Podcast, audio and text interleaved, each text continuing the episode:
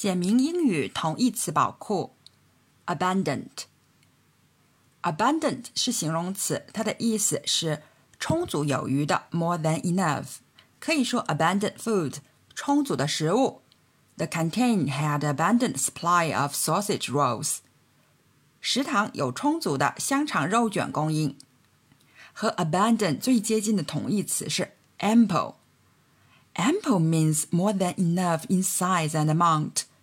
宽敞的、充裕的，可以说 ample space 宽敞的空间，或者 ample money for the trip 充足的旅游资金。在疫情期间，many employers treat their workers fairly and allow ample leave for emergencies。很多雇主公平地对待员工，并为紧急情况留出充足的假期。Abandon 第二个同义词呢是 plentiful。Plentiful 呢，就是大量的，great in amount or number。比如说，peaches are plentiful this summer。今年夏天桃子很多。Abundant suggests an even greater or richer supply than does plentiful.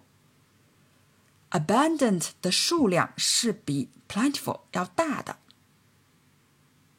Abundant 第三个同义词呢是 bountiful。 bountiful can mean generous in number or amount，慷慨而丰富的。可以说，the rains produced a bountiful harvest，雨水带来了大丰收。接下来是第四个同义词，copious。Copious means large in quantity，丰富而充实的。Copious stresses largeness of supply rather than fullness or richness. 你可以说 copious food and drink 丰富的食物和饮料。那你还可以说 We took copious notes during the lesson. 我们上课时做了详实的笔记。第五个同义词呢，和刚刚几个稍微有点远，是 prolific。 多产的 （producing plentifully）。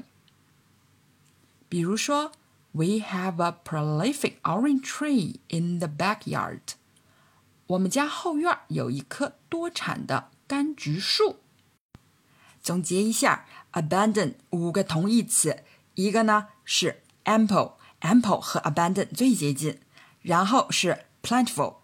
通常 plentiful 呢没有 abundant 那么多。接下来是 bountiful，你可以说 bountiful harvest，然后是 copious，丰富而充实的，然后呢是 prolific，多产的。除了这五个同义词，abundant 还有两个 similar words，一个呢是 numerous，还有一个是 sufficient。好了，谢谢你的收听，abundant。